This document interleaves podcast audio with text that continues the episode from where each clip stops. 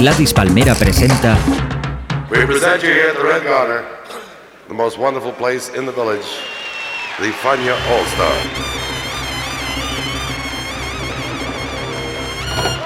La hora faniática.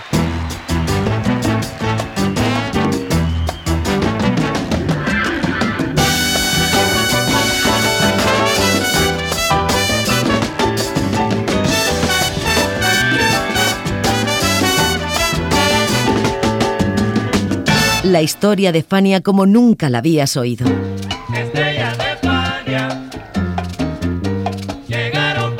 La sorprendente historia de Fania Records.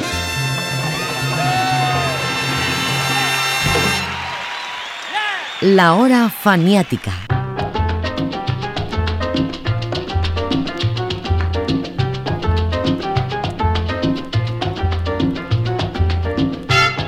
Para 1979, Johnny Pacheco, al frente de su conjunto El Tumbao Añejo, había tenido muchos cantantes. Elido Romero, Vitín López y Rudy Calzado de su época de charanga. Pete El Conde Rodríguez, Chivirico Dávila y Monguito Kian de su etapa de conjunto, y Celia Cruz y Justo Betancourt como estrellas invitadas más recientes. De todos ellos, el Conde fue el más prolífico por su extraordinaria capacidad para improvisar y por su timbre de voz que beneficiaba el sentido de conjunto urbano de música cubana, una salsa campesina con tratamiento moderno. Por eso, cuando llegó la hora de buscarle un sustituto en el tiempo en que no podía estar, su reemplazo fue un cantante de condiciones similares, Héctor Casanova.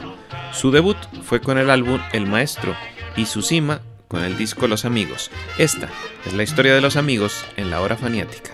Bienvenidos.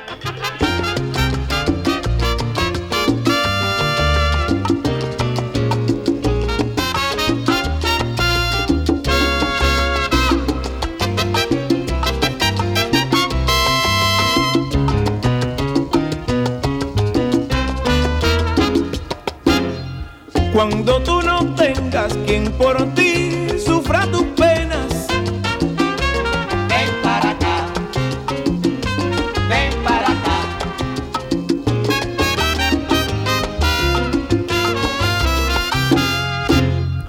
cuando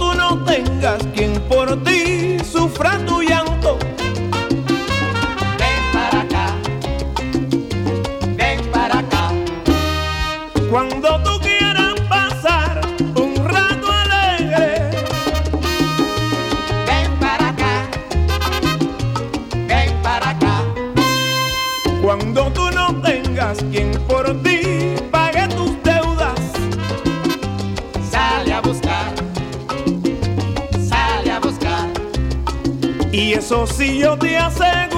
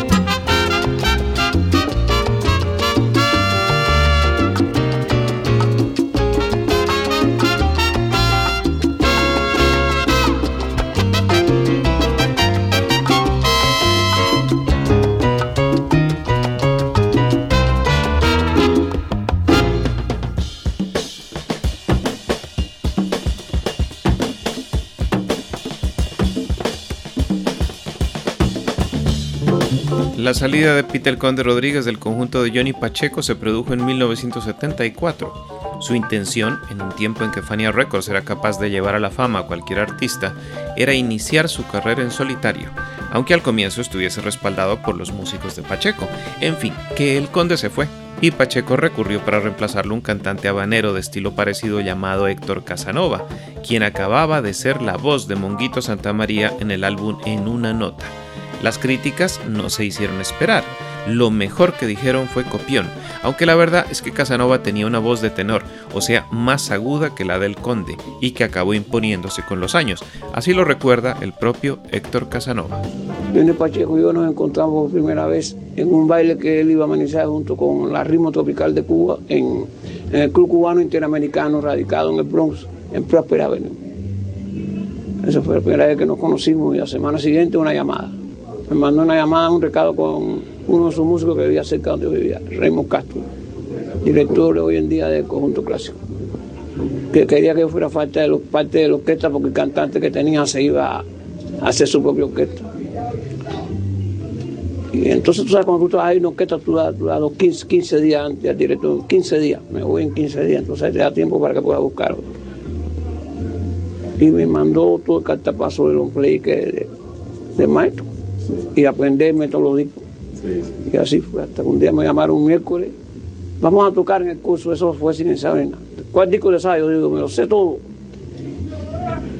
Y así fui, fui al curso y ahí empecé, no estaba, estaba la orquesta nada más. Y ahí empecé con la orquesta.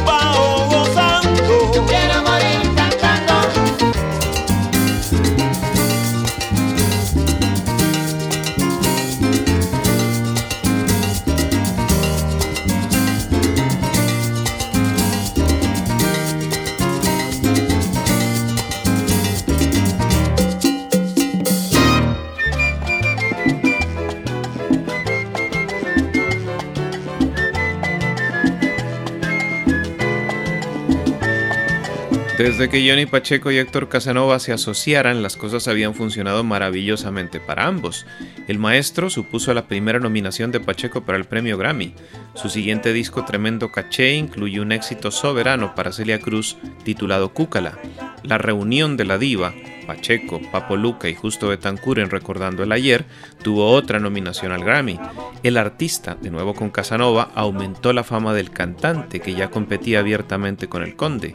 Los dos mosqueteros junto a Pupi Lagarreta fue una obra de arte, al igual que llegó Melón junto al sonero mexicano Luis Ángel Silva, y Eternos fue una puesta de largo, acompañado por Celia en el excelente Saludo Celestial.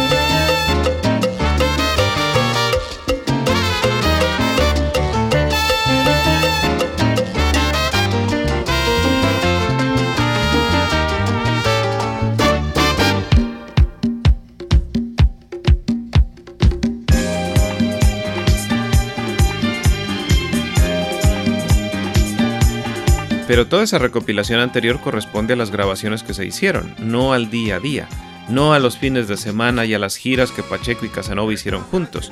Y es que Héctor Casanova fue el cantante titular del tumbao añejo, incluso cuando por motivos de gira de la Fania All Stars, este debía presentarse en alguna fiesta sin Pacheco. Las grabaciones de Pacheco fueron compromisos con Fania, grandes registros que sin embargo no tuvieron en su mayoría eco en los escenarios porque no hacían parte de los contratos.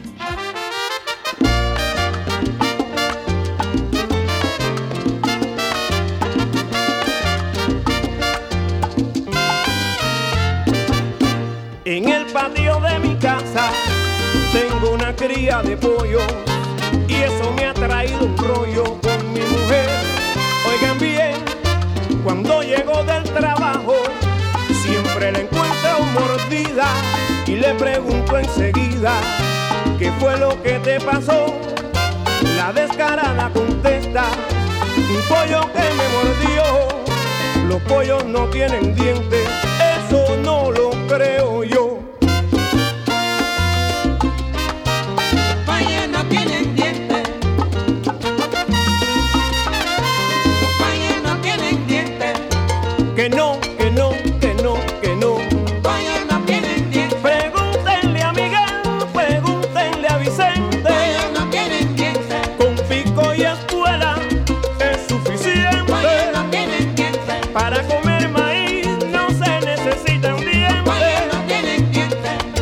vergüenza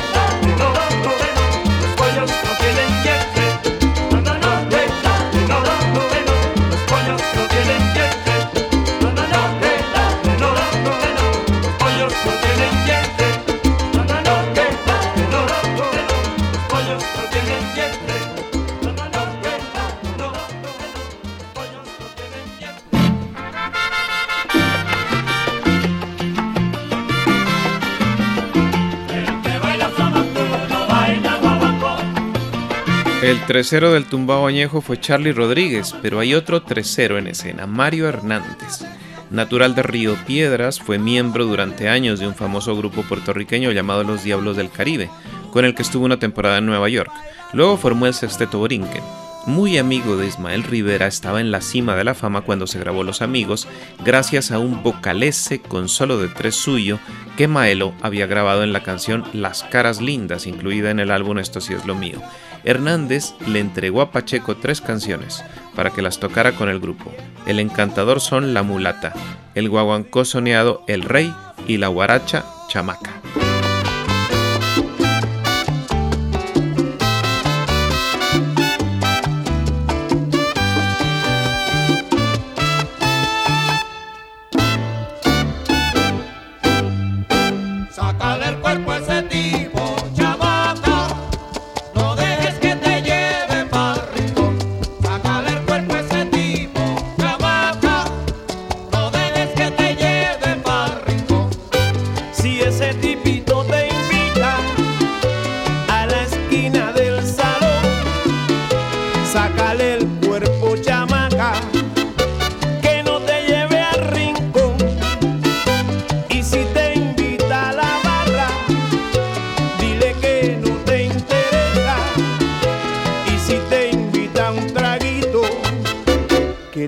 La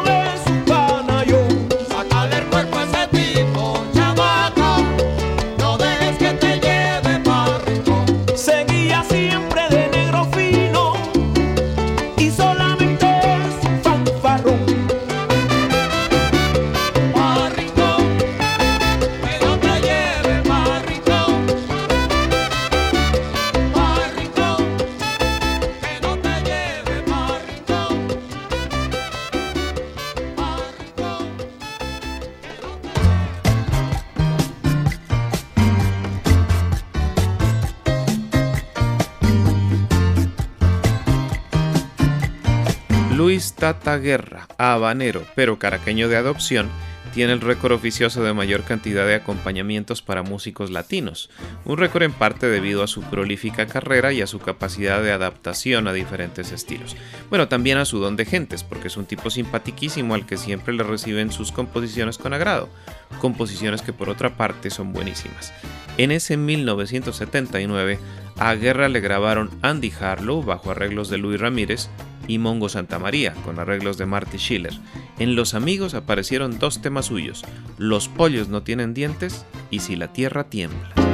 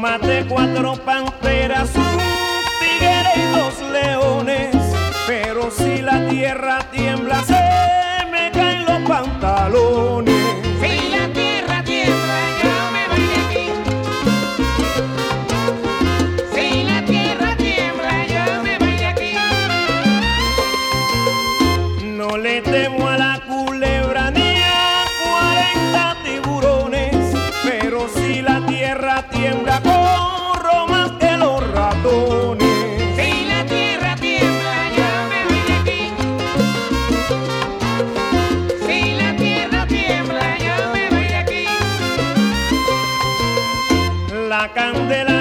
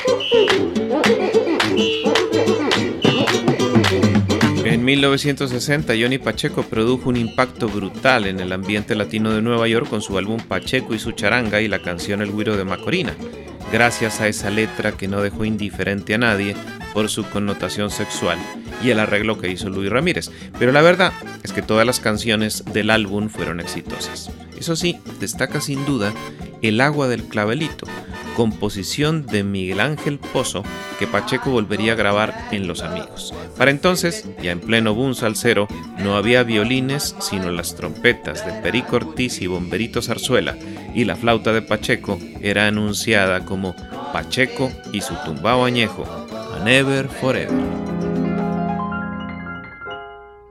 Pon tu pensamiento en mí.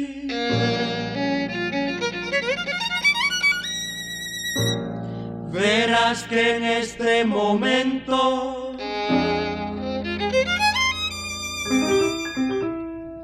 mi fuerza de pensamiento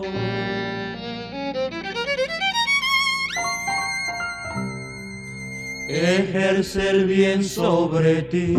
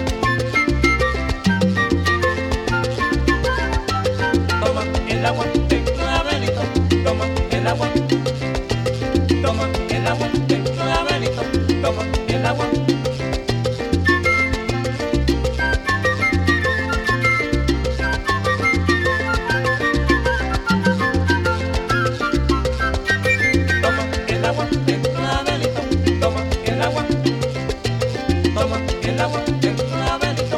Toma el agua. tomate el agua de Clevelito. Lo traigo a ahí. Toma el agua.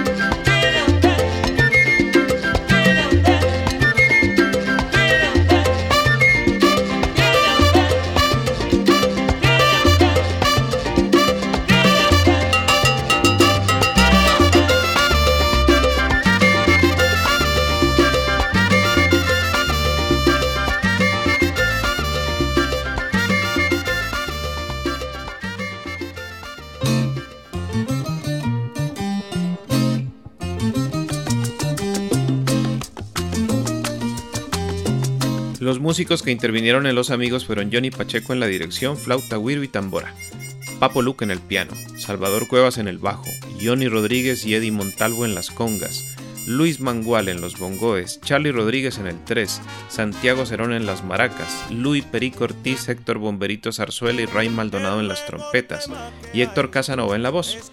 Los coros estuvieron a cargo del propio Pacheco y de Ramón Rodríguez, y llama la atención la presencia de este último y de Santiago Cerón. Cerón estaba allí porque era gran amigo y alumno de Casanova y Rodríguez. Bueno, eso es historia aparte.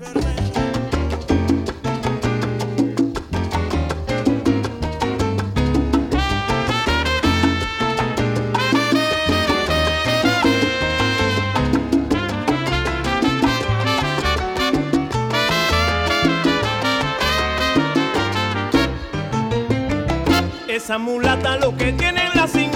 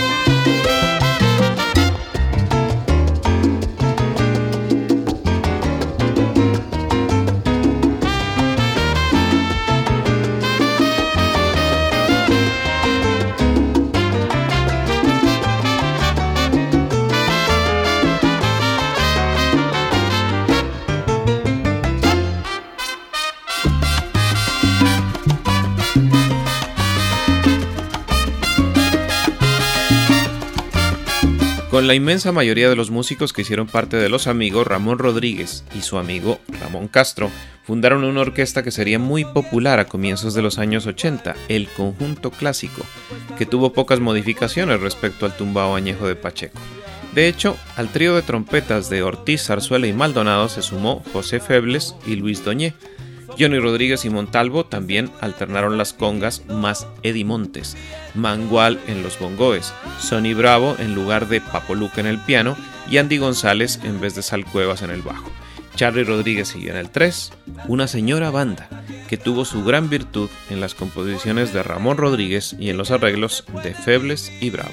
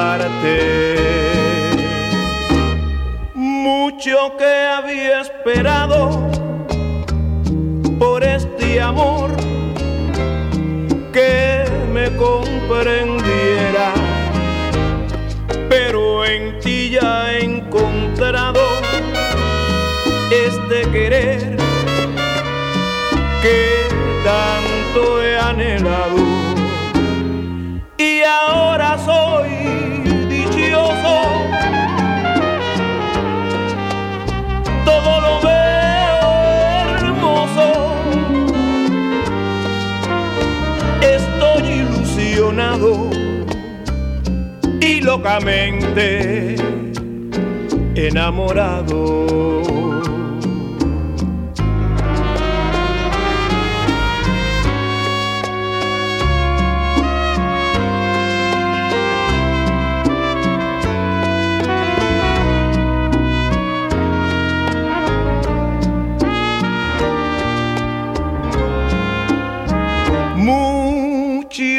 Había esperado por este amor que me comprendiera.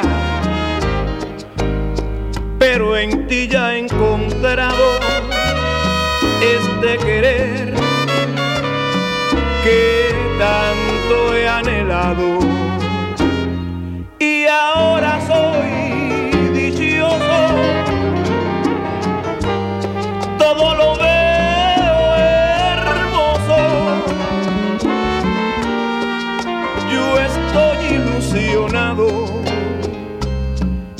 Locamente enamorado.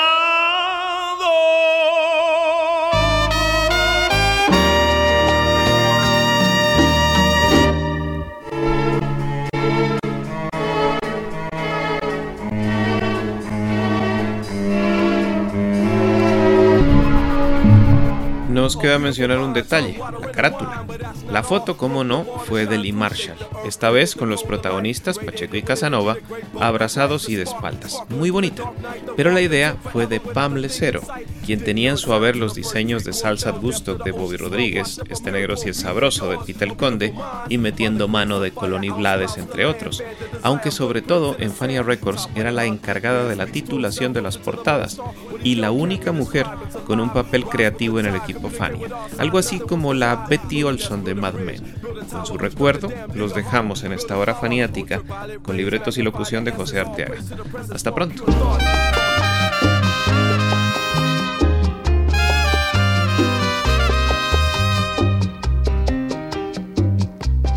Nunca vi aquella mano que bajaba, que a mi cuerpo se acercaba.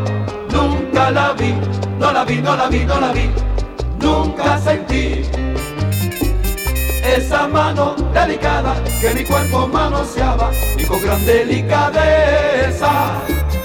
La cartera me robaba y por eso yo grité, yo grité de esta manera.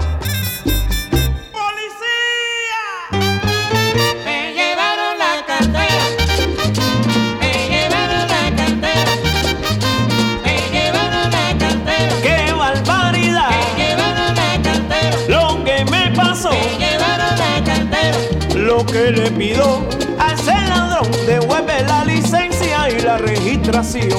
Lo que le pido a ese ladrón, devuelve la licencia y la registración. ¡Qué barbaridad! llevaron la Lo que me pasó, llevaron la manos de seda.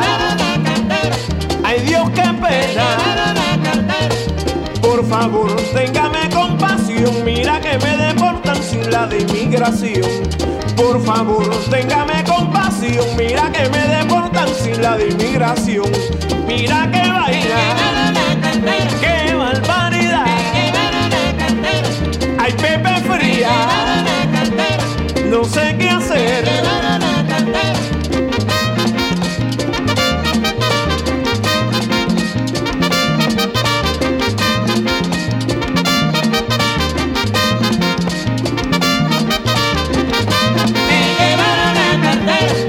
Ven acá, ¿y qué fue lo que te pasó? Ay, mi hermano, si tú supieras, yo vengo lo más tranquilito y viene un individuo, yo lo veo que me está abrazando, yo creo que, me, que viene a saludarme y lo que ha hecho ese baibarazo es que me ha llevado la cartera ese maidito.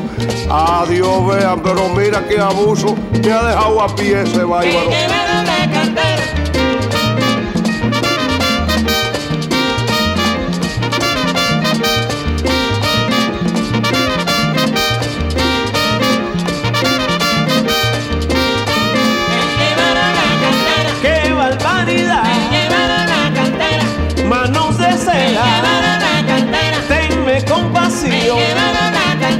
ya no puedo viajar la sin la de inmigración. La Mira que vaina, tenme compasión.